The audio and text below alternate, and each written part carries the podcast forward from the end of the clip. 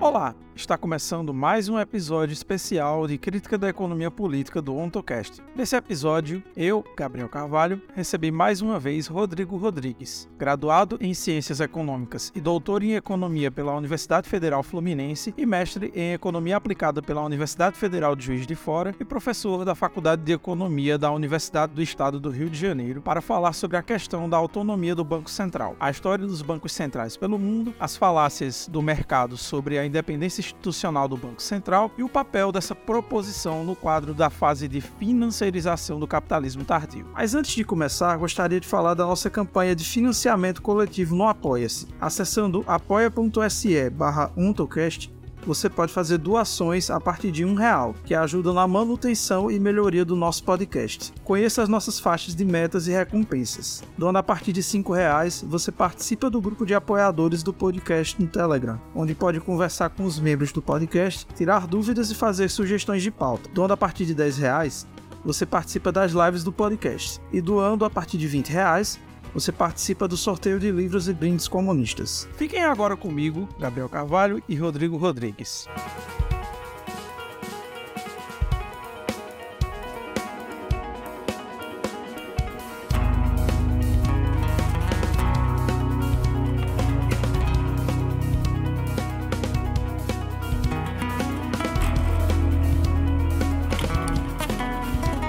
Muito bem, começando mais um episódio especial de Economia Política do AutoCast, o seu podcast de divulgação científica e filosófica do marxismo. Para quem está ouvindo o podcast pela primeira vez, eu sou Gabriel Carvalho, sou estudante de Ciências Sociais pela Universidade Federal do Vale do São Francisco. Eu fui do PIBID de Sociologia da minha universidade, fiz iniciação científica sobre a segunda escravidão e a dominação social do tempo no Brasil, no século XIX, e agora estou como residente pedagógico de sociologia pela minha universidade. E hoje eu convidei aqui o Rodrigo Rodrigues. Rodrigo pode se apresentar para os nossos ouvintes. Olá pessoal, tudo bem? Prazer estar aqui no AutoCast. Não é a minha primeira vez, estou né? super animado de estar aqui. Sou professor de economia da Universidade do Estado do Rio de Janeiro. Pois é, como o Rodrigo disse, não é a primeira vez que ele está aqui. Ele já participou outras duas vezes, agora é a terceira vez, já pode até pedir música. Oba, vou pedir uma, um sertanejo mineiro.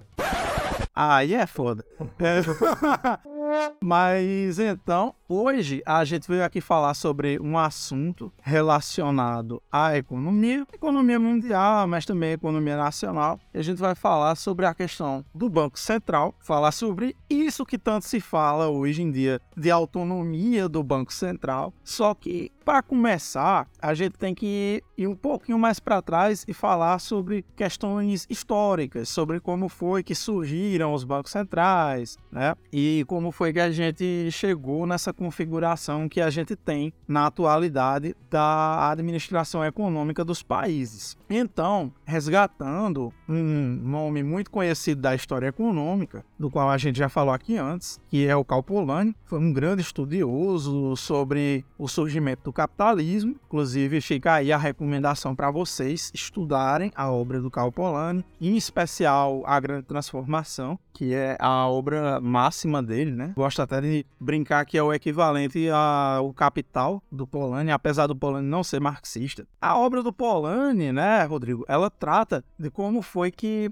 o Estado se tornou instrumental, né, para salvar a sociedade do mercado de si mesmo, né? A, a grande obra do Polanyi é uma grande obra sobre como foi que o mercado se tornou o grande mediador das relações sociais no que viria a ser a nossa sociedade capitalista. Então, assim, partindo dos estudos do Polanyi, quais são os antecedentes históricos da criação dos bancos centrais que a gente tem hoje? É, Gabriel, muito bom você fazer essa introdução já trazendo Polanyi para a discussão, né? E é, o primeiro ponto, né, que a gente vai discutir a autonomia ou independência do Banco Central, é, até a gente que tem um, um certo compromisso com uma leitura marxista né? E na hora que vai se posicionar, poxa, eu sou a favor ou contra a independência do Banco Central, eu sou a favor ou contra o Banco Central, é uma das primeiras coisas, né, que a gente, como marxista, tenta fazer com um procedimento analítico, né, diante do fenômeno, é tentar traçar aquele fio é, da própria instituição, Banco Central, de onde que ela vem, dentro da própria, da própria, das próprias leis gerais de acumulação do capitalismo, como é que o Banco Central ele vai adquirir determinadas funções que vão servir é, para o funcionamento da sociedade capitalista. E aí você traz o Polanyi, né, que é, você comentou é, nesse começo, justamente que é, vai falar sobre Banco Central, né, ou vai escrever na primeira metade do século XX, já reconhecendo ali né, é, a necessidade que o capitalismo é, tinha de uma determinada estabilidade monetária. Então, é, diante do, no período é, da Primeira Guerra, e com as crises do padrão ouro, os bancos centrais eles vão ter uma função muito importante no controle monetário. E aí é naquele período que você vai começar a desenvolver uma ideia de que o Banco Central ele vai exercer uma certa mitigação dos riscos ali envolvidos nas flutuações do sistema monetário. E aí, é, naquelas circunstâncias que você tinha no começo do século XX, a, os riscos do dinheiro representavam é, um, um perigo muito grande para os capitais industriais, para as empresas produtivas. Então, o Banco Central, no primeiro momento, né, ele vai estar muito ligado às necessidades de liquidez monetária, às necessidades de recursos para balancear essas flutuações econômicas, num momento é, muito específico do contexto do, de emergência dos capitais industriais.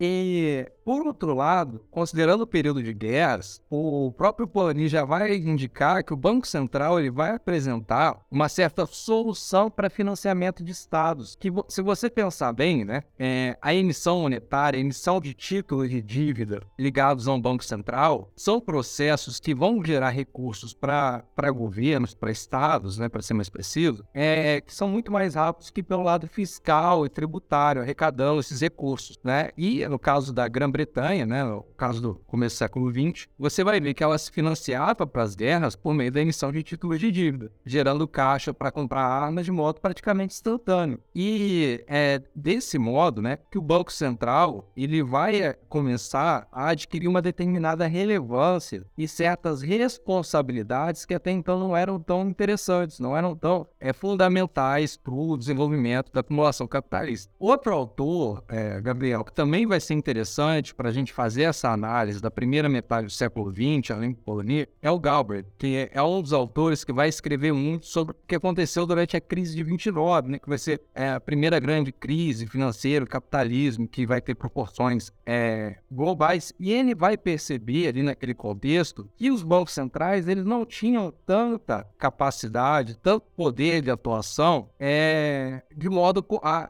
reverter aquele processo de crise, mas que daquela crise saiu uma grande lição de que o Banco Central ele tem que ser um regulador mais forte é, do capital bancário. E aí, né, a gente que já tem uma, uma um certo reconhecimento de que o Banco Central ele vai ser uma instituição organizada é, para facilitar, para organizar o sistema monetário nacional, é, viabilizar o desenvolvimento do capital industrial e do comércio, ele também vai ter uma certa ligação com o capital bancário, principalmente por meio da regulação. Né? O Banco Central ele também é um agente é, regulador. E isso, muitas das vezes, é utilizado até hoje para defender essa ideia de independência, que a gente vai chegar lá na frente. Que instituições reguladoras geralmente têm uma certa independência do Estado. Mas não é exatamente sobre isso que se trata é, a independência do Banco Central nos termos de hoje. Gabriel, o que acontece? É, a partir da segunda metade do século XX, os bancos centrais eles vão começar a,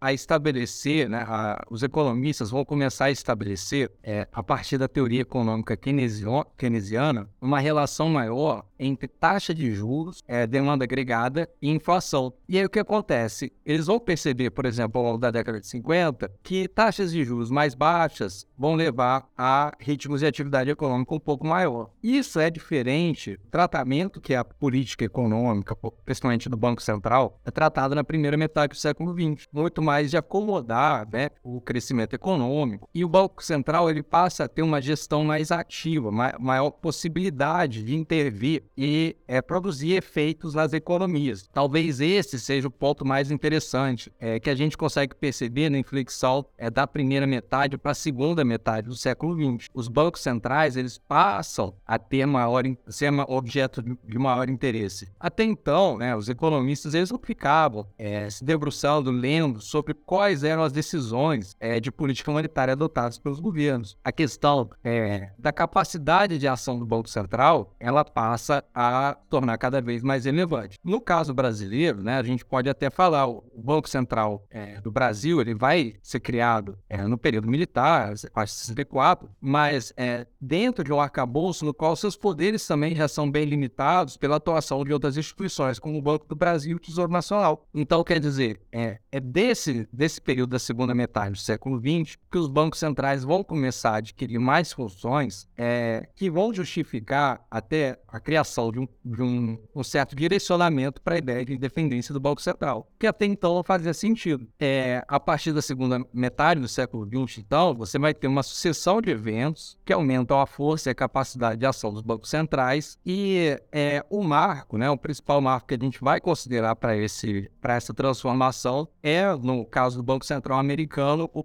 o impasse entre o presidente Lyndon Johnson e o, o Banco Central americano, o Federal Reserve, sobre as taxas de juros. E ali você vê que tem realmente uma certa relação conflituosa é, entre elas. No Brasil, a, o debate sobre a independência do Banco Central ele só vai adquirir é, resultados mais práticos depois né, que, é, de certo modo, a gente consegue conter um pouco o processo inflacionário, então esse debate vai vir a partir da década de 90. E aí, a gente pode, então, partir para discutir a ideia de independência do Banco Central. Dentro desse contexto, desse arcabouço de um Banco Central que, durante o século XX, vai adquirindo cada vez mais funções, cada vez mais força é, no cenário das economias nacionais, o, a independência do Banco Central vai surgir como uma pauta dos é, economistas conservadores que vão, é, principalmente, né, no primeiro momento, falar sobre a relação de subordinação entre Banco Central e governo, ok? Então, Rodrigo, eu queria te perguntar qual é o estado atual da discussão sobre independência do Banco Central e quais são os poderes que geralmente se delegam ao Banco Central, qual é o papel que o Estado tem em relação à autonomia desses poderes e o quanto é que essa independência pode ser nociva para a política monetária de um país. Na verdade, são várias perguntas, né? É porque tem bastante coisa, bastantes dúvidas básicas assim sobre o que que é o Banco Central, para que que ele serve. Eu queria que você falasse um pouco para a gente sobre isso. Gabriel, é, é, o que a gente tem que fazer, né, no primeiro momento, é entender que o Banco Central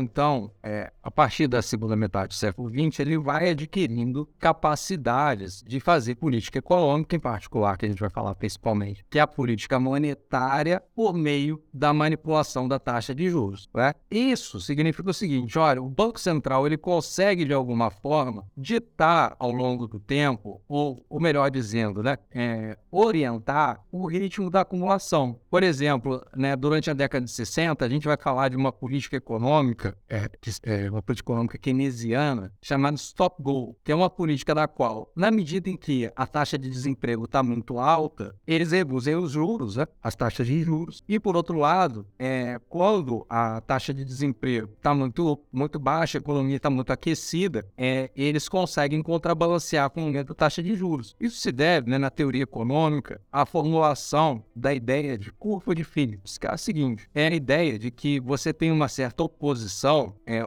uma troca entre inflação e desemprego. E aí os bancos centrais, em particular o Banco Central americano, ele começa, né? Olha, eu posso abrir mão de um determinado nível de inflação, é, posso aceitar um determinado nível de inflação é, para atingir uma determinada taxa, um determinado nível é, de emprego. E assim, né? É, de alguma forma, meio que até cirúrgica, né? Aquela ideia de que, olha, se eu dosar um pouquinho aqui é, de inflação, se eu com isso, com uma determinada taxa de juros, eu consigo alcançar um determinado nível de desemprego. E assim, é, esse tipo de política econômica começou a se consolidar e também, ao mesmo tempo, né, a crítica desse tipo de é, política, que, na verdade, vai acontecer ao longo da década de 60, é, com a negação é, dessa possibilidade de se trocar é, inflação por atividade econômica, é, por desemprego. E aí, fazendo um pulo né, de, dessas políticas que a gente tinha na década de 60, que você conseguia acomodar a inflação com determinado nível de emprego, para hoje, você vê que os bancos centrais, eles conseguem hoje gerenciar ativos públicos e privados, né? Por exemplo, com a política de quantitative easing, que foi a principal política adotada pelo é, Banco Central americano durante a crise de 2008. Não só os bancos centrais, eles têm essa capacidade de manipular as taxas de juros, como os bancos centrais, eles agora adquirem a capacidade de comprar ativos é, financeiros, né? Por exemplo, é, títulos públicos ou privados, é, até mesmo ações de empresas, e guardar o seu estoque como reserva. Só para você ter uma noção do, do, poder que tem os bancos centrais hoje em dia, inclusive essa capacidade de determinar, tomar decisões é, enfrentando governos, né? o Banco Central, o balanço de ativos do Banco Central americano, do Federal Reserve, hoje se encontra em 8 trilhões de dólares, que é basicamente é, 40% do PIB americano. Então, quer dizer, é, o Banco Central ele tem uma capacidade muito grande é, de manejo é, da política monetária, que está nas mãos dele, e isso se deve justamente a essa capacidade é, de, como Banco Central independente, ser sócio e fiador é, de uma economia, evidentemente, financiarizada, que é o ponto que a gente tem que chegar. Então, só para responder a sua pergunta, né, qual que é o estado sobre a discussão atual é, da independência do Banco Central? A gente tem que pensar que hoje é, você tem é, duas é, vertentes, né, uma contrária e uma a favor da dependência do Banco Central, independência do Banco Central, que colocam, é, de um lado, a ideia de que o Banco Central ele tem que ser um, uma instituição é, sem muita atuação do governo, sem muita ingerência do governo, eleito politicamente, eleito democraticamente, por um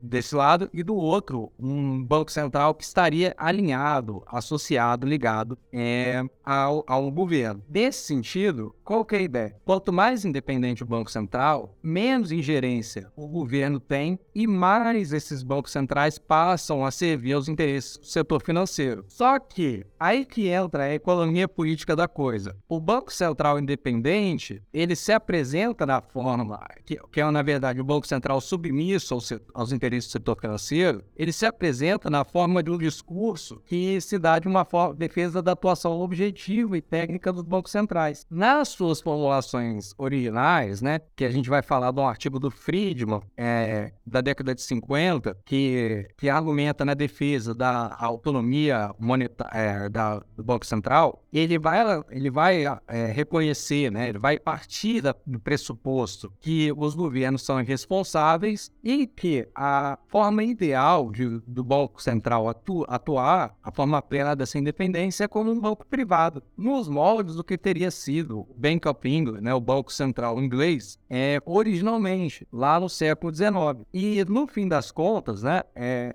a, a pauta por trás do Banco Central Independente é uma espécie de privatização do Banco Central. Por um lado, o que, que acontece? Essa, essa, esse interesse né, do Friedman e da visão conservadora em geral, que vai, na teoria econômica né, vai ser a teoria novoclássica, é, vai, vai, ser, vai ser um instrumento muito importante para abolir o pensamento keynesiano, né, que manipulava as, a, a política monetária em defesa, por exemplo, do bem-estar social. Por outro lado, é, também vai impedir né, que os bancos centrais sejam utilizados de uma forma pelos governos, né, que a gente hoje está na discussão do Brasil, né, que é uma atuação política do Banco Central em oposição a uma atuação técnica. O que, na verdade, né, é, pode ser traduzido na ideia de que o, Banco Central ele pode atuar sob a influência do setor financeiro, né, do, do mercado financeiro, mas sem uma atuação é, direta do Estado, e do, por outro lado, com uma atuação com uma certa interferência do Estado. A independência do Banco Central, então, é nesse sentido, Gabriel, é muito mais para retirar a atuação do governo,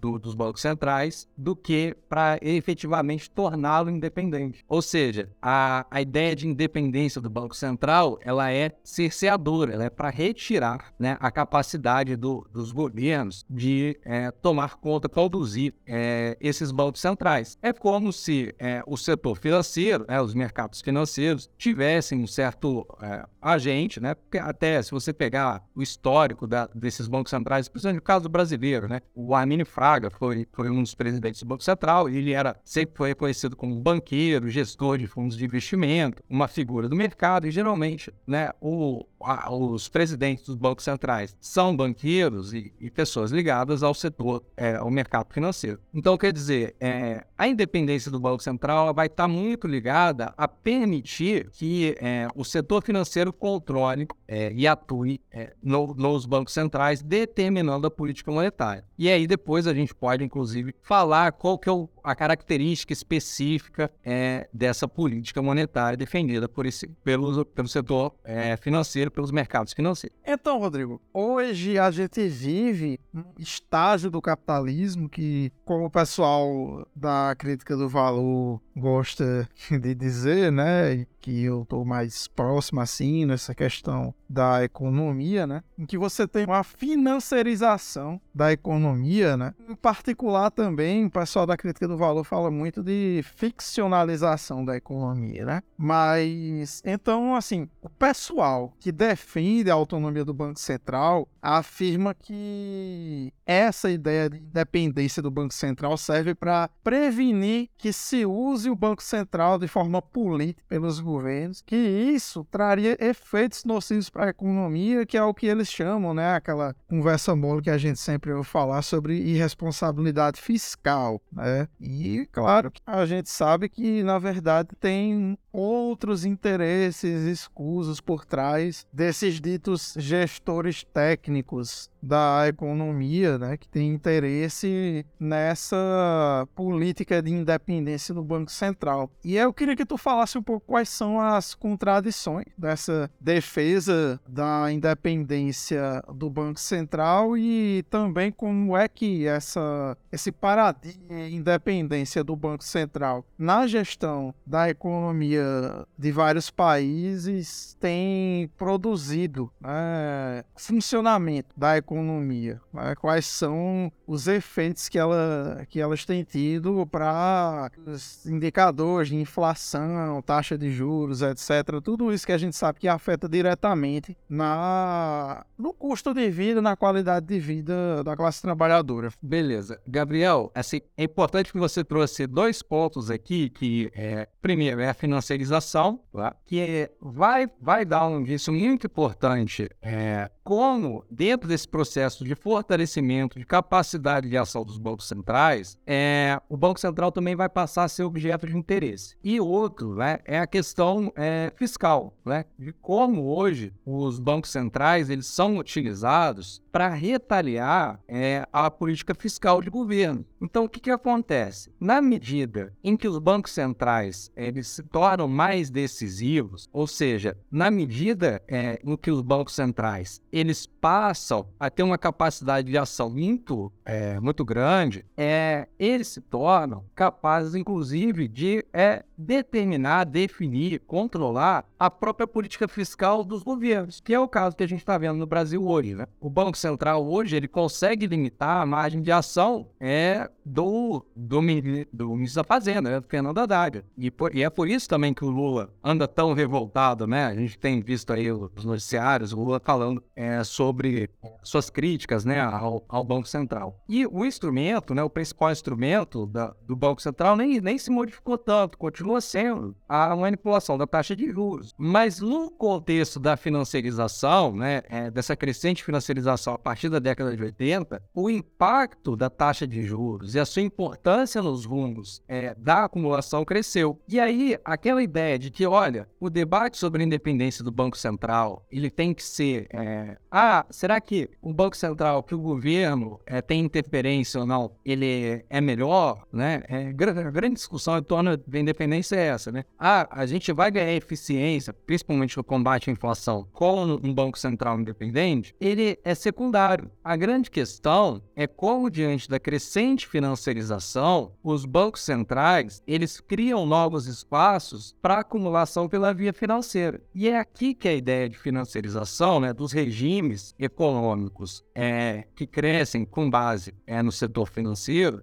é, vão, vão fazer é, mais sentido. Na medida em que a gente reconhece que o que está em disputa na independência do Banco Central é justamente a interferência do capital financeiro no, é, na ação dos bancos centrais e que a ação do Banco Central, em particular a política monetária, ela consegue favorecer determinados padrões de distribuição é, da riqueza, em particular o rentista. Ou seja, é, no contexto é, do uso político dos bancos centrais, a gente tem que reconhecer que se a política monetária ela afeta distribuições de renda, o que, que eu quero dizer com isso, Gabriel? É, uma taxa de juros mais alta, ela aumenta o custo é, para o trabalhador que às vezes tem um empréstimo, por exemplo. Então, significa que boa parte da renda dele vai ser apropriada na forma é, de pagamento de juros, financiamentos, etc. Se isso altera distribuições é, de renda, você não pode deixar o Banco Central é, nas mãos né, é, de um só, é, de um só,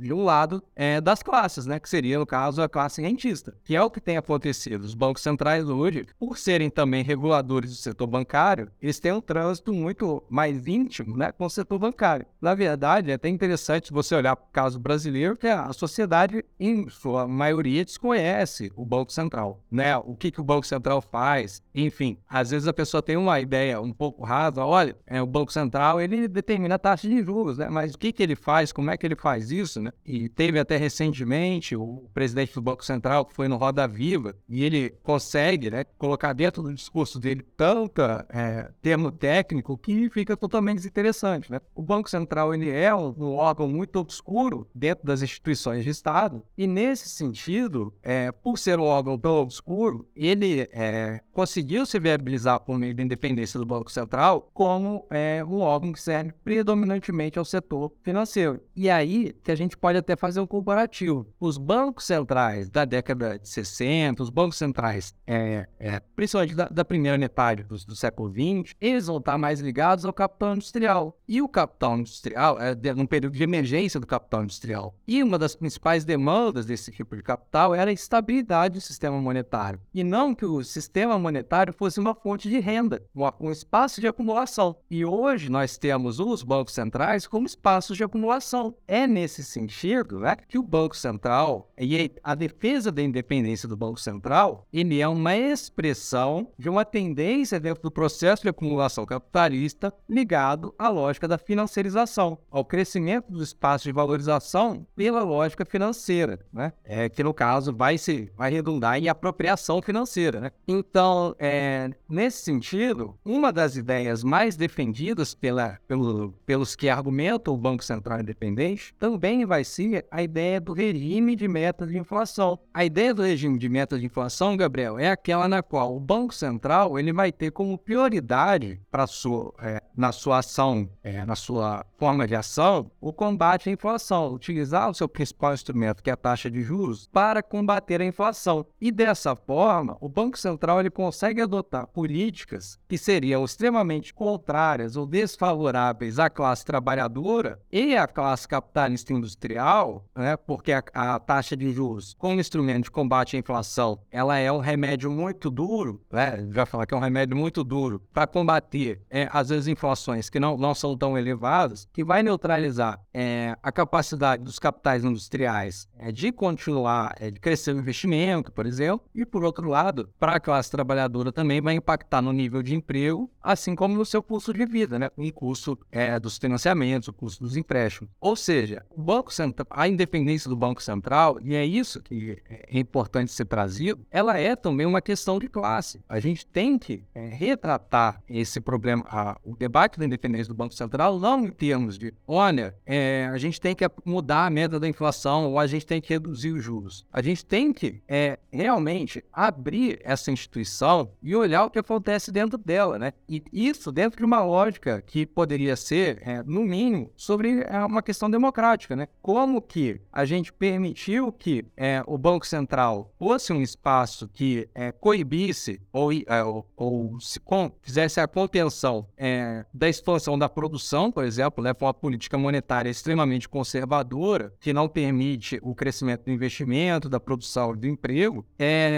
E, por outro lado, a gente permite né, que esse, esse Banco Central ele também faça é, políticas econômicas totalmente contrárias a que vários, o que vários setores da sociedade defendem, é, sem nenhum custo, sem nenhuma responsabilização. Então, Gabriel, quando a gente pensa na, no, no aspecto contraditório da, da lógica da independência do Banco Central, a gente tem que pensar que é, os bancos centrais eles passaram a ser espaços é, que efetivamente servem ao, ao, ao setor privado, principalmente aos mercados financeiros, e isso não, e por outro lado, né, defender o contrário, que seria defender é, um próprio governo é, participando e colaborando na, na, própria atuação do Banco Central, se tornou meio que uma heresia, né? se tornou meio que, olha, não, o Banco Central tem que a, agir objetivamente, atuar é, de acordo com a sua tecnicalidade, sendo que trata de decisões políticas e principalmente decisões é, que afetam é, as diferentes classes, perfeito? E aí, nesse sentido, só para só você ter uma noção do, do estado é, em que o Banco Central se encontra, é, o Banco Central ele faz pesquisas, né? O caso do Banco Central brasileiro, só para dar um exemplo, é, no qual ele, ele pergunta para os agentes do mercado financeiro, para os bancos e para as instituições financeiras privadas, é, para os bancos públicos e privados, né? para as instituições financeiras, é, quais são né, as taxas de juros que eles esperam e depois eles fazem um comparativo né, entre as, é, que é o questionário pré-copom, que é basicamente, olha, o que, que o mercado espera é, da, da taxa de juros brasileira e que vai muito em linha, né, muito próximo do que o Banco Central sempre faz. Por quê? O, os bancos centrais eles são tão submissos à esfera financeira que, é, caso o Banco Central não faça o possível para atingir aqueles objetivos determinados, ele consegue sofrer uma punição é, do mercado por conta disso, que é o que a gente chama de perda de credibilidade. Ou seja, hoje, quem fala de Banco Central vai falar muito sobre credibilidade, porque o Banco Central tal ele tem que ser previsível. E, mas a lógica do que é ser previsível é a lógica de ser é, subordinado, ou melhor, fazer o que o mercado espera. Se o Banco Central age de uma forma diferente do que o mercado espera, ele é punido. E essa punição pode vir na forma de saída de capitais do país, pode ser feito é, de novas pressões inflacionárias, tudo produzido, é,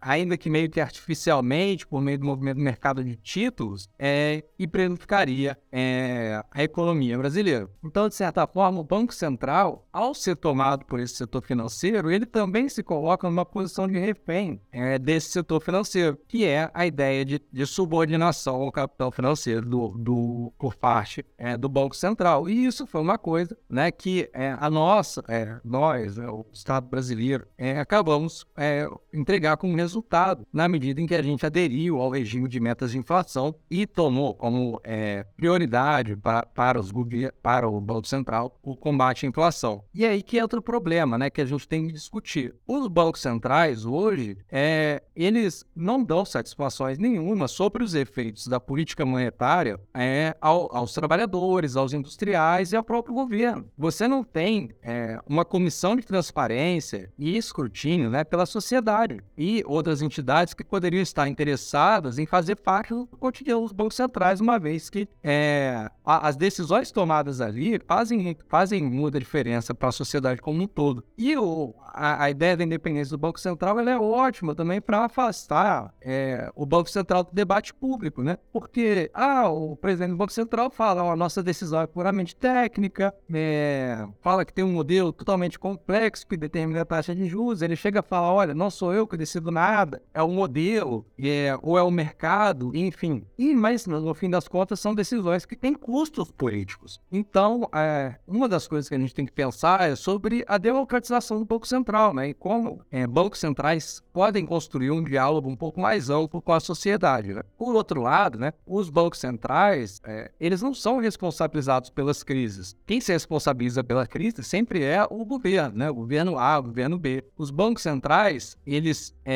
estão é, sempre, se você pensar bem, as, as principais crises que a gente teve nos últimos anos, elas estão ligadas ao sistema financeiro e os bancos centrais, eles não assumem nenhuma parcela de responsabilidade por essas crises, né? Eles não são os originadores dessas crises. Eles, mas eles sempre têm as soluções, né? A solução para a crise sempre é dada pelo Banco Central, aumentar a taxa de juros ou baixar a taxa de juros, que também são é, frutos de gestor, gestões de Banco Central extremamente conservadoras, né? E aí a gente se pergunta, né? Eles têm alguma responsabilidade, eles têm alguma culpa? E essa culpa nunca aparece. E esse outro, outra linha do que é, essa é outra linha do que a gente tem que pensar, Gabriel, que os é, bancos centrais eles não são responsabilizados pelos impactos que eles têm na sociedade, no nível de emprego, no crescimento econômico. E dessa forma, é, a gente tem que pensar em como, é, novamente, né, por mais que hoje a independência do Banco Central seja uma realidade, seja muito difícil reverter, em como criar novos moldes institucionais entre o governo e o Banco Central que permitam né, que é, a gente faça alguma coisa diferente, faz, adote políticas que, é, de algum modo, saiam dessa, é, de toda essa falta de transparência do Banco Central com a sociedade. Né? E principalmente que a gente tenha um espaço no qual os bancos centrais eles não mais se integrem né, a, a essa lógica da financiarização, pelo menos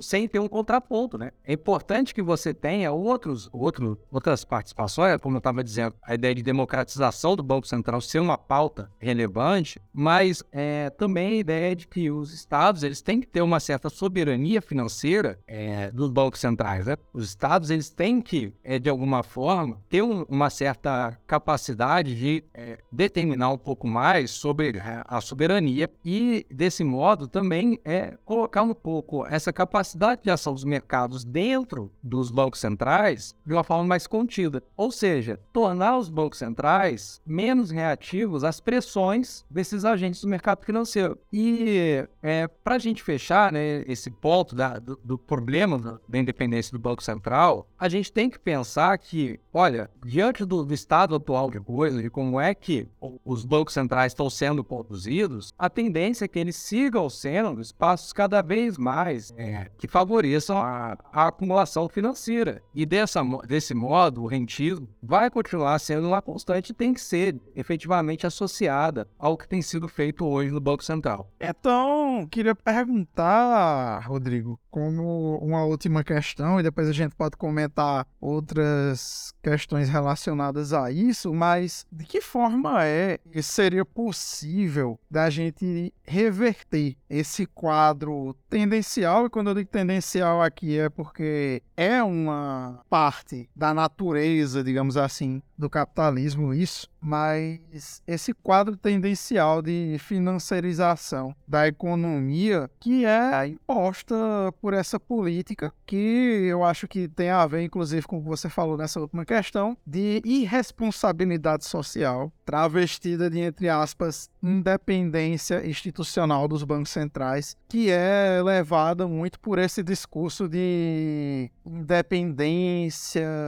de, do Banco Central, de responsabilidade fiscal, que seria algo que, como você já está mostrando, que é uma balela, né? Que seria mais fácil de ter responsabilidade fiscal se o banco não tivesse, o Banco Central não tivesse ligado a um projeto de governo e tudo mais, né? Como é que a gente poderia combater essa tendência de financiarização que está por trás de todos esses graves problemas econômicos que afetam, né, durante esse período de crise estrutural em que a gente está vivendo. Aqui no Brasil, mas no mundo como um todo, mas aqui no Brasil em especial. Gabriel, eu acho que a gente pode é, fazer essa discussão pensando é, do, do, seguinte modo: olha, existe uma, uma tendência é, crescente da financiarização da economia, né? Isso o, o, é sentido, né, tanto por nós, indivíduos, a gente percebe, né? Poxa, como é é que a, o endividamento familiar é uma coisa que já se tornou uma constante no,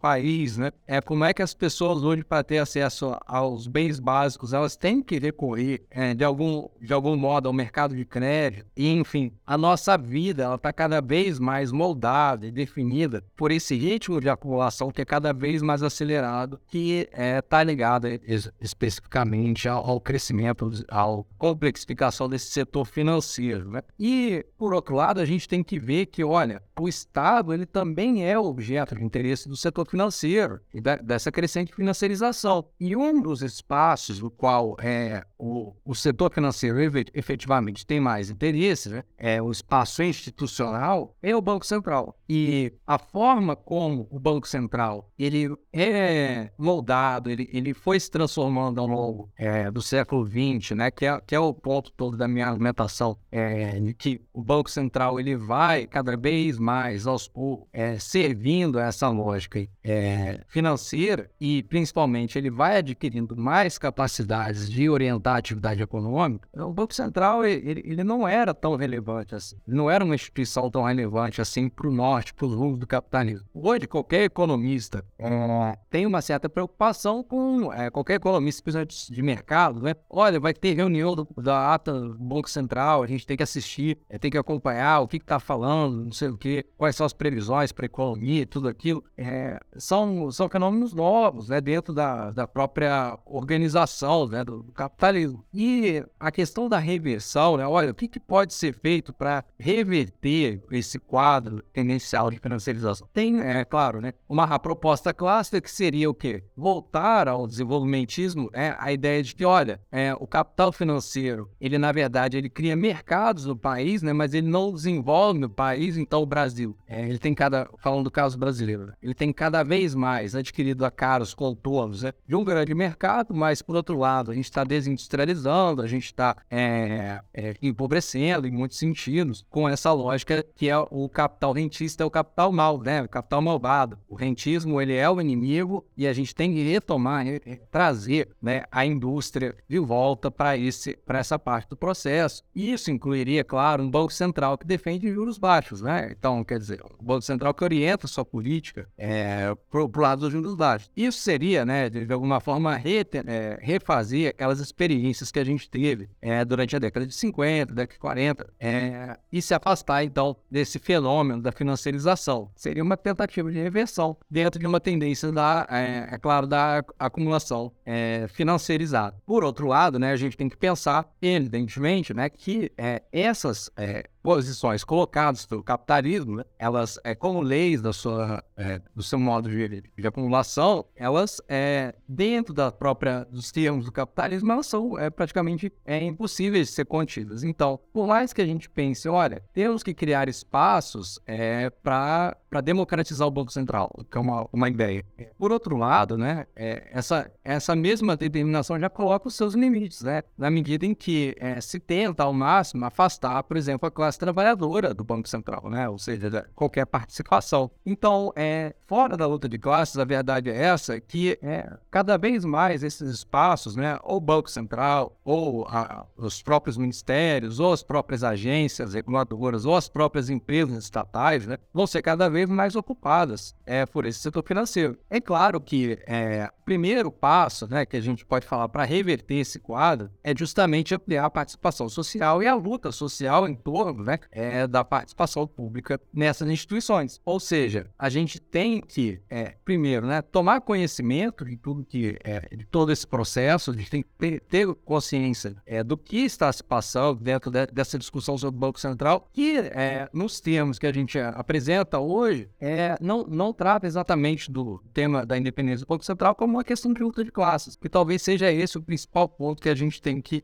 exatamente colocar à tona nessa discussão. Então, Rodrigo, agora fugindo um pouco do roteiro, que, que acontece? Eu acho que o grande interesse da gente em ter trazido esse tema é muito porque está começando agora um novo governo, né? Lula 3, e muitas pessoas têm muita esperança nesse governo por uma certa nostalgia do que foram os dois mandatos do Lula e tudo mais. Mas aí, obviamente, que aqui, eu acho que nós aqui e os nossos ouvintes sabemos que é, não vai ser um governo como foi os dois primeiros mandatos do Lula, porque o mundo não é mais o mundo de 2003, obviamente, mas também porque o Lula também não é o Lula de 2003, né? E, e ele está muito mais conectado, muito mais como é que eu posso dizer, cooptado. É, não acho que não dá nem para dizer cooptado, porque para ser cooptado ele teria que estar tá dentro de um, um, campo político diferente, mas está muito orientado né, pelo, pela política de mercado neoliberal, como a gente sabe. É por mais que tenha um, um certo compromisso social e tudo mais, mas ele não pode, não tem muita margem de manobra fora desse esse projeto que mistura redistribuição de renda com o neoliberalismo, que é a agenda econômica do Lula, né? Talvez até mesmo seja possível dizer até do PT, majoritariamente. Mas uma coisa que chamou a atenção nos últimos dias, né? é uma coisa meio de fofoca, mas eu acho que é um pouco indicativo, assim. Que o, o Paulo Guedes, ele elogiou o Fernando Haddad. Elogiou a condução econômica do, do Fernando Haddad. E as coisas estão um pouco nebulosas, um pouco enroladas aí sobre como é que vai ser a, a condução do governo Lula em relação a isso, em relação à política fiscal, a as políticas de juros, né, o controle da taxa de juros, controle da inflação e tudo mais, e sobre essa questão da, da condução do Banco Central. Eu queria que tu falasse um pouco sobre essa situação nacional, né, o teu diagnóstico, como é que você acha que vai caminhar a economia brasileira nesse mandato do Lula. O que é que tu acha que vai ser a tendência, né, gestão da economia desse, não sei, primeiro mandato da segunda era Lula, ou se o Lula cumpriu o que prometeu e não, não tentar se reeleger, mas desse último mandato do Lula, e aí o que, é que tu acha disso? Bom, é, falar de conjuntura agora, né? E não, não tem independência do Banco Central, né? Não seja um, um dos temas, é o que a gente está tratando aqui também é um pouco de conjuntura diante desse conflito do Lula com o Roberto Campos Neto. Ah, é, o Banco Central tinha que abaixar os enfim. E por outro lado, né, você vê que o que está acontecendo com o Fernando Haddad, né, que agora ele vai começar, é, tá, foi elogiado pelo Paulo Guedes, mas ele está começando a se mostrar, olha, é, efetivamente não vai fazer aquela política econômica que todo mundo esperava que fosse legitimada, né, com a vitória do Lula, mas que por outro lado, pelo contrário, né, está institucionalizando cada vez mais, ou seja, está tornando o que era uma política econômica conservadora, né, é parte do Estado, instituição do Estado. Olha, o Estado age de forma conservadora. Isso não é, isso não é mais né, uma opção econômica, ou seja, uma decisão econômica. É o imperativo. Né? E, Gabriel, isso passa justamente né, pela ideia de domínio. Olha, na medida em que é, a gente passa a, a, ter um determinado domínio da, da política econômica, isso, né, a visão conservadora, ela passa a se tornar norma. Né? E essa norma ela vai,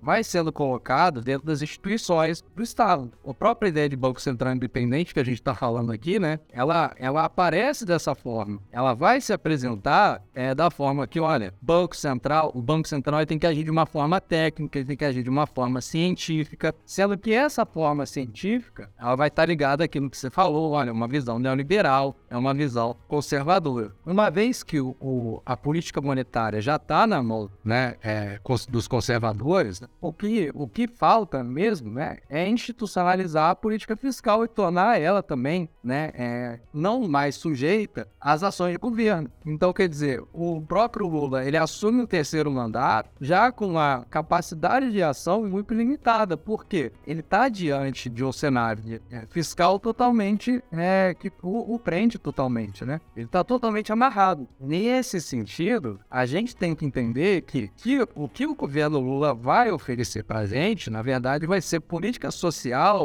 em, em, em troca, né, de uma entrega desse lado fiscal. Então, quer dizer, ah, o Haddad está sendo elogiado porque ele sabe que, é, na verdade, que para o governo Lula, ele alcançar os objetivos que ele é, tem, tem em mente em termos de política social, que na verdade é resgatar boa parte das políticas sociais que já existiam no primeiro e segundo governo Lula e que é, existiam no governo Dilma, é, ele vai ter que ceder na institucionalização dessa política fiscal também. Ou seja, é, na ideia de que o governo tem que ser austero, na ideia de que o governo tem que ser é, responsável. Percebe como são termos, né? É, que, na verdade, vão, vão transmitir uma ideia um pouco mais é, geral, mas que estão ligados ao conservadorismo. Você falou é, na ideia de neoliberalismo. Eu, eu não, não gosto tanto quando a gente fala assim, ah, porque esse ataque do neoliberalismo é contra o governo Lula, né? Como se é, existisse uma forma de capitalismo boa e uma forma de capitalismo má, né? O, capital, o, o neoliberalismo ele é o capitalismo mal e as visões desenvolvimentistas, né? Que tem uma política, um certo enfoque social, seria um capitalismo bom, né? É, isso vai na mesma dinâmica, na mesma lógica que também existe, né? É, o senhor de escravos que é bom e o senhor de escravos que é, que é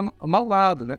É, que de alguma forma, né? É, você vai ter uma relação de dominação, mas que por outro lado ela pode ser feita de uma forma um pouco mais ou um pouco menos é, hostil. Então a gente tem que falar, né? Em termos de, olha, é capitalismo. E dentro dessas tendências, é claro que o neoliberalismo ele vai prevalecer porque ele é mais, ele é mais agressivo, ele é mais hostil, ele é mais ostensivo, né? E por outro lado, o desenvolvimentismo, é, visões que, que seria o que o próprio governo Lula traria, né? Em termos de política social, ele está sendo feito num contexto no qual o próprio governo tem muito pouca capacidade de ação e de negociação. Então, o que a gente está vendo, eu acho que é, você estava meio comentando, ah, fala um pouco sobre o que vai ser esse governo Lula, né? E aí, economista sempre tem essa tarefa de dar um pouco de previsão, né? É, é evidente, Gabriel, que a gente vai falar que vai ser muito contraditório. É esse que é o ponto, né? E a, a contradição já está expressa aí na própria figura do que o Fernando Haddad está representando, né? E pode ser que o Fernando Haddad fique realmente como, olha, é, o, o, o membro do governo, né? O ministro de, da Fazenda que é, viabilizou né, uma penetração no neoliberalismo ainda maior por meio da, da orientação fiscal, que por outro lado vai, viabilizar, vai permitir é, que a política social característica do governo Lula se é, concretize. Então, é isso, Rodrigo. Muito obrigado por ter aceitado mais uma vez o nosso convite para vir aqui participar do Untocast. E com certeza eu vou lhe chamar mais vezes ao longo desse governo do Lula, quando a gente começar a ver os primeiros desdobramentos dessa política, com certeza vou estar tá querendo fazer mais episódios sobre isso. Quem sabe até fazer uma live diagnosticando algumas coisas, a depender do que for acontecendo, porque com certeza vai ser muito interessante da gente tratar sobre isso. E é aquela coisa, né? Eu vinha pensando, muitos criadores de conteúdo que surgiram aí no governo do Bolsonaro, ou até desde o governo do Temer, né? Tem tido uma vida relativamente fácil, porque a gente tá, como a gente gosta de dizer, né? E ser oposição é mais fácil. Claro que a gente, de certa maneira, é oposição também a esse governo, porque, obviamente, o que nós queremos é uma alternativa bem mais radical do que o que o PT conseguiria oferecer. Mas agora que tem um, entre aspas, governo de esquerda, né? É uma responsabilidade muito maior para a gente de estar tá fazendo essa avaliação crítica da forma como esse governo vai estar sendo conduzido. E era uma coisa que eu pensava muito, né? Desses criadores de conteúdo, se eles iam virar apologistas do governo. Agora que tem um governo dito de esquerda, né? Mas aqui no AutoCast, com certeza não. Não é, não é esse o papel que a gente vai fazer. Né? É, então, agradeço muito você ter vindo participar aqui mais uma vez do nosso podcast. Você já é de casa e, como você sabe, pode estar sempre propondo temas para a gente tratar aqui. Vai ser sempre muito bem recebido. Então, quero agradecer a você por ter vindo mais uma vez aqui. Quero agradecer também a vocês, queridos ouvintes do AutoCast, por terem ficado aqui até o final de mais um episódio. Então, tenham todos um bom momento, um grande abraço e até o próximo episódio do AutoCast.